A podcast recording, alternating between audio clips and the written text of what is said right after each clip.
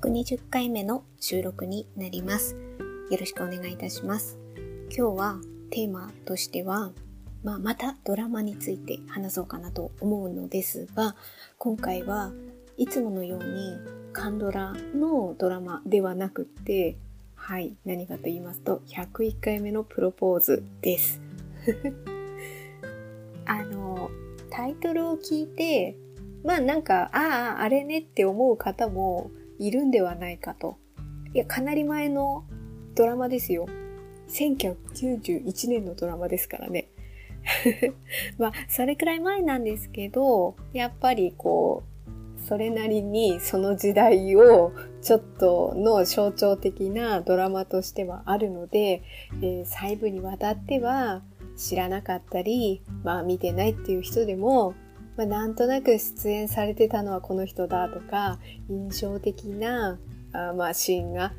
思い浮かぶ方もいるんではないかなと思っております。で、なんで、まあ今までカンドラのことを語ることが多かった私が、いや、なんでいきなり101回目のプロポーズなんだよっていうことなんですけど、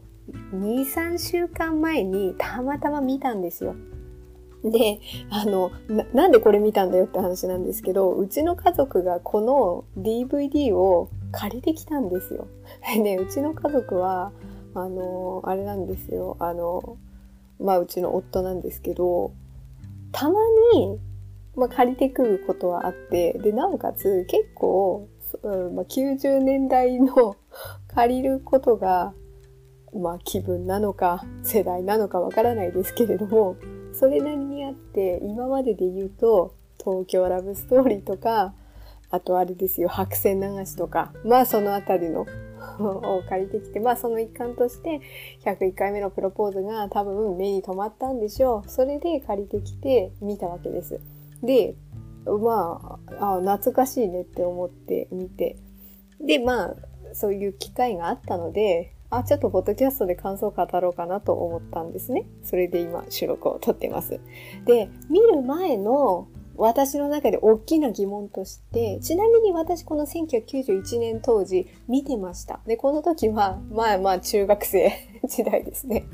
に見てました。で、見てたけど、まあ最後までは覚えていない人でした。で、それ、で、その後に見返したことが多分あまり、あまりというか多分ないと思います。それで、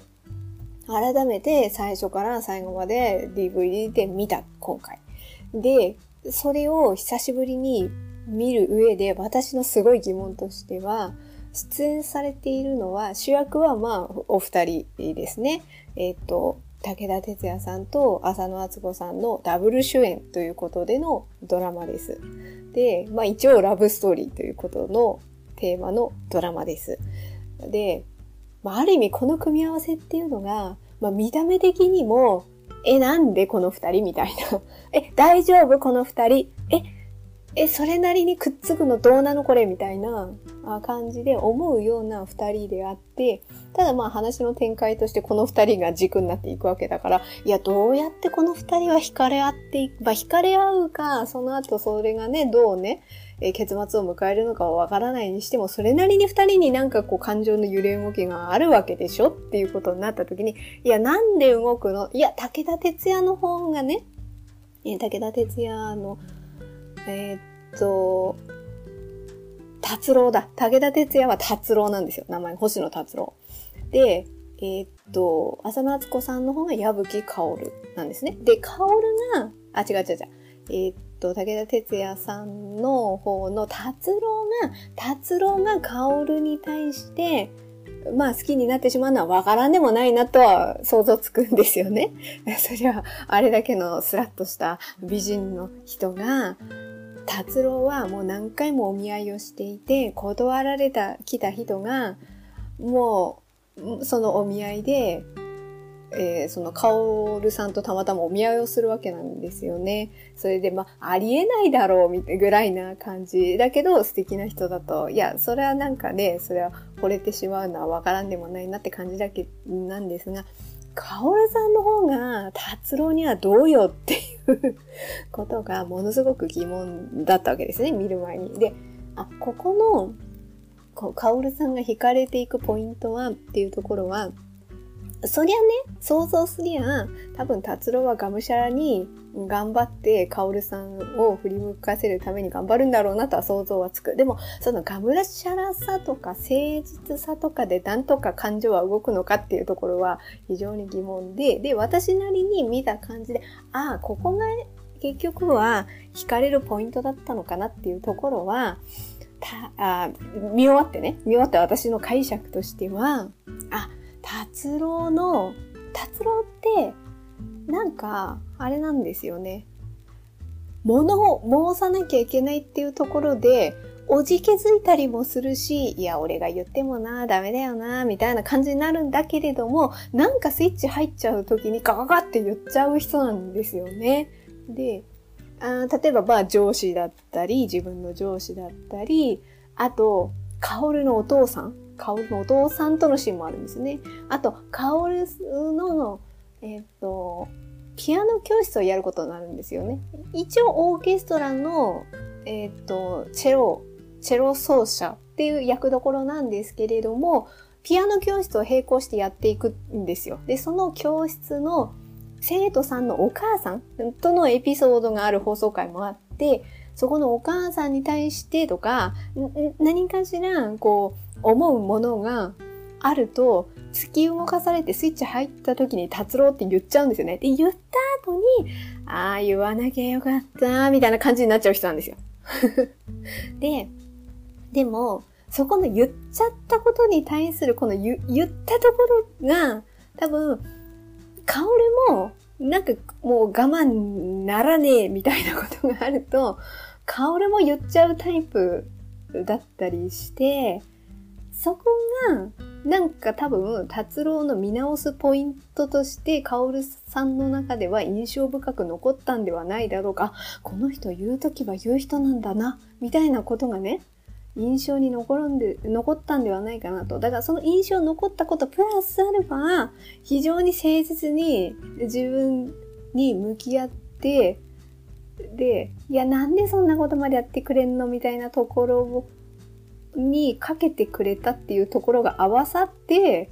まあ惹かれていったのかな、みたいな、なんかそんな感じの、これは私が、あの、そう、そう解釈したっていうことですかね。あの、見る前の疑問としてね、いや、どうやったら好きになんのこの人のことみたいなことを 思ったので、まあ、それがね、見る前の疑問の私なりの答え。で、えっ、ー、と、見終わった後にこう印象に残ったポイントが、そうですね、4つくらいある、あるんですね。で、4つをまずちょっとダダダッとピンポイントで言っていくと、主題歌すごいが1つ。そして、えっ、ー、と、意外な出演者がいたなっていうのが2つ目。で、3つ目が会話のテンポが良いっていうこと。で、4つ目。4つ目は結婚観の違い。え、け違いっていう、何が違う、違いっていうのは、要するに、2022年に今見た、この1991年の結婚観っていうところで、ああ、あの当時はこういう感じだったんだ。まあ結婚観って言えば結婚観だけど、まあ社会背景とか価値観とかそのあたりの違いをドラマを見ることによって感じるなっていう、まあこの4つですね。で、一つずつ言っていくと、音楽すごい、音楽すごいっていうか主題歌すごい、あの、まあ、当たり前ですけど、どのドラマだってそうですけど、最後の方に主題歌流れますよね。あれがやっぱ、セイイエス、チャゲアンドアスカのセイイエスがすごい。改めてですよ。改めて。分かってましたけど、主題歌として、セイイエスが、あの当時だってすごい売れたし、誰だって知ってるぐらいな曲じゃないですか。で、まあそれが改めてあのドラマの最後の方の盛り上がりで 前奏からダーンと流れてくるのを聞いた時に、あ、すごいな、すごいいい曲だな。そして、あえっと、だから1991年の曲だけど、今聴いても、あ、全、なんか古臭く感じないすごいなっていうのを、ちょっとうん、まあまあストーリーのドラマと合わさったから余計にかもしれないですけれどもああジャニ・アンダースカってすげえなセイエスすげえな みたいなことを思ってあの今だからね YouTube であの、投稿されてたりとかする音源なんかちょっと聞いたりとかして、なんかし、しみじみと聞きましたね。はい。それが、まあ、あの、見終わって印象に残ったポイントの一つですね。で、二つ目、意外な出演者っていうところで、ま、さすがに1991年のドラマであり、そこからずっと見てなかったので、どんな人が出てるかっていう、見る前に分かってたのは、ま、主役のお二人ですよね。浅野敦子さん、武田鉄矢さん。これは分かってた。で、私、あと一人を覚えてたのは、武田鉄矢さんの弟が、えー、っと、あ。江口洋介さんだ。そうそうそう。江口洋介さんだっていうのは覚えてた。そこまでは覚えてました。で、じゃあその先の意外な出演者。まあ、一人は、矢吹薫の浅野敦子役の妹さんが田中律子だった。おお、田中律子だみたいな。えっと、矢吹千恵役として田中律子さんが出ておりました。これはね、覚えてなかったです。はい。そして意外な人。これに石田ゆり子が出てたっていうのをちょっと私、ここまでは覚えてなかった。覚えてなかったけど、改めて石田ゆり子さんを見て、うわ、ゆりちゃんすごいみたいな。当たり前、当たり前っていうか当たり前だけど、ああ、こういう役をやっていて、積み重ねて、ああ、逃げ恥のゆりちゃんなんだもんな、とかね。そんなこと、なんかしみじみとね、あの、あれでは、逃げ恥では、理解のあるちょっと抜けたおば役みたいな、やってましたよね。あで、もう、あそこ、そこまで、そこに到達するのか、この101回目のプロポーズを経て、みたいな。で、ちなみに101回目のプロポーズでは、岡村良子役。これは、達郎が建設会社に勤めていて、そこの受付をされている方なんですよね。で、えー、っとね、偶然、合コン、あ、順平、えっ、と、だから、えー、江口洋介が合コンをすると。で、その合コンの中の一人に石田ゆり子がいたんですよ。で、石田ゆり子が、その流れで、あの、みんなで江口洋介の家で飲み会をしてた時に、あの、達郎と会うんだけど、でも実は、あ、うちの受付の子だったのね、みたいなことが後からわかるみたいな、なんかそんな感じで、で、そっから、あの、なんか関わり合って、その兄弟と関わり合っていくみたいな感じですね。うん、ちょっと石田ゆり子出てたの知らんか知らなかったですね。で、で、さらに驚いたのが、えー、っとね、あの人が出てたのが驚いたんですよね。竹内力だ。竹内力が出てた。で、竹内力が出てたってことでも、あ、この作品に出てたんだってことの驚きなんですけど、何に驚いたかってめっちゃ爽やか青年として、すがすがしい、爽やか青年として出てたのが、いや、い、竹内力って聞いて今どんな風貌を思い出します？ってことを考えたときに、101回目のプロポーズの時はね、めちゃめちゃ爽やかでした。いや、ない。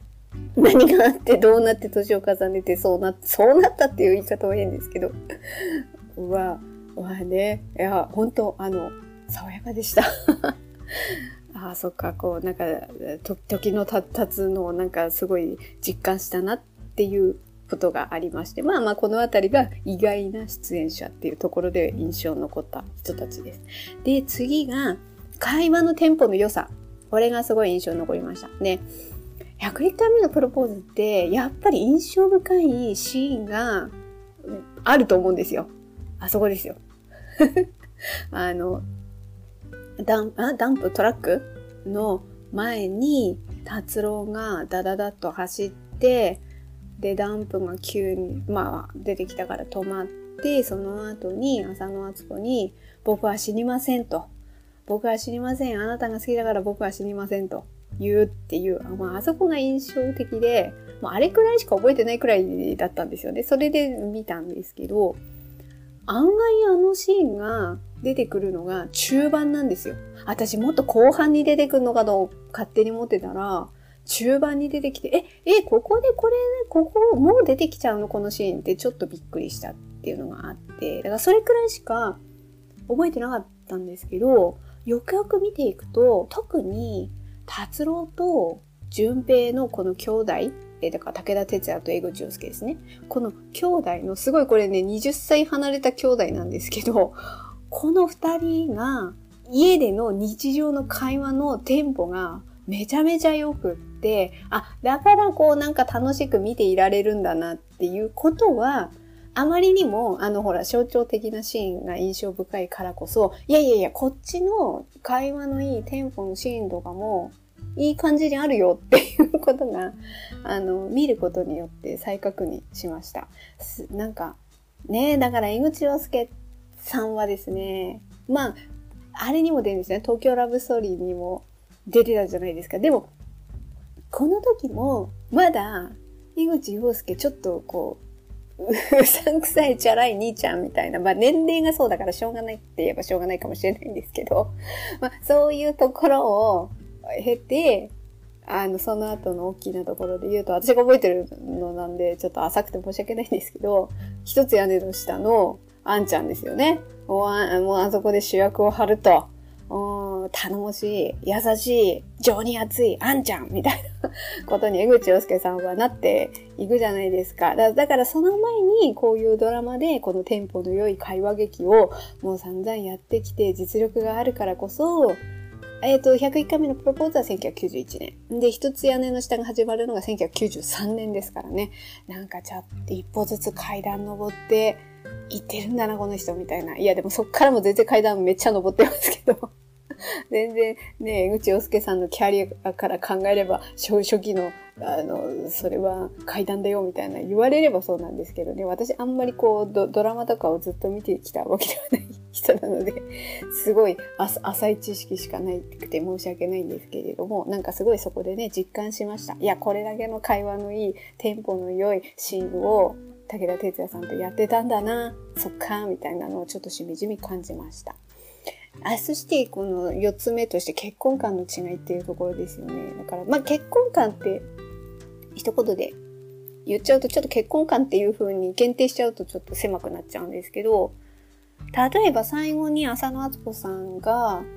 今度はね逆にね浅野敦子さんから最後プロポーズするような形になるんですよね。やっぱりあなたが良かったみたいなことになるわけですよ。まあ途中でね、こう、まあそれはね、定番て、という定番でね、なんかいいなと思ってきたけれども、なんか一悶着あって離れ、離れたけど結果やっぱりあなたが、みたいなところで、まあ分かる人は分かるでしょうが、最後、あの、ウェディングドレスを着て、あの、走っていくというね、あの、シーンにつながるんですけど、そこで、ちょっとね、私ね、あの、言葉の正確さを、正確なセリフを覚えてるわけじゃないんですけど、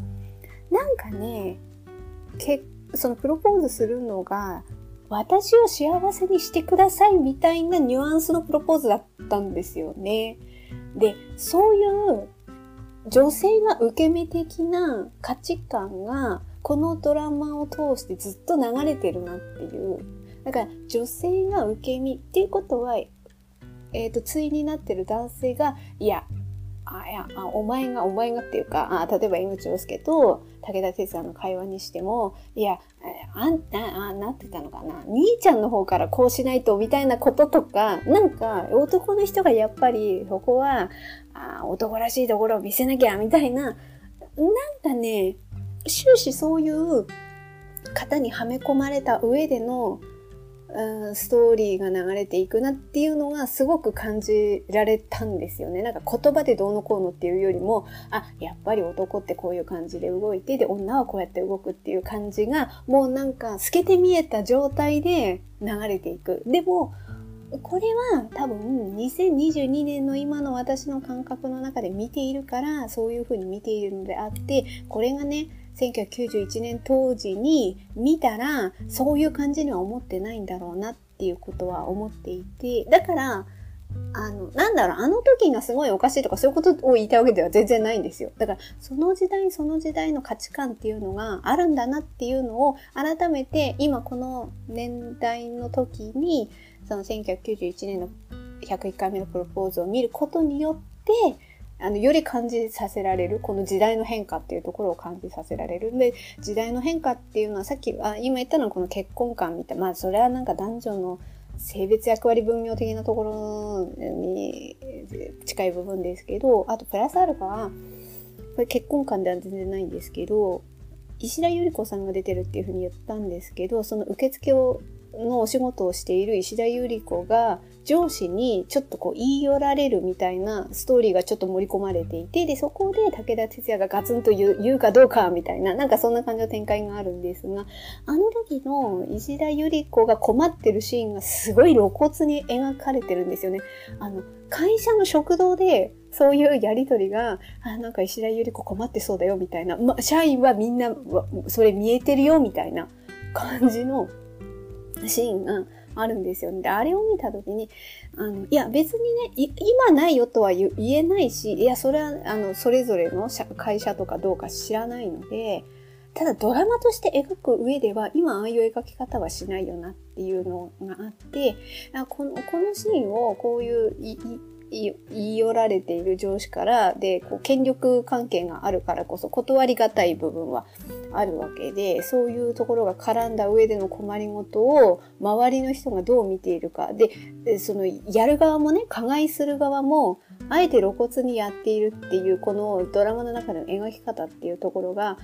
1991年当時を見たら、あれに対してどう思ったんだろうっていうのがちょっと私は疑問でした。あの当時は私は中学生で見ていたので、なんかすごいそこまで何かをね、あそのシーンを見て自分の経験から引き起こして何か感じるっていうとこまでいけてないわけですよ。まだ私も仕事をしていない段階で見ているのでね。でもあれを例えばもう社会、何か自分が仕事をしていて、あの、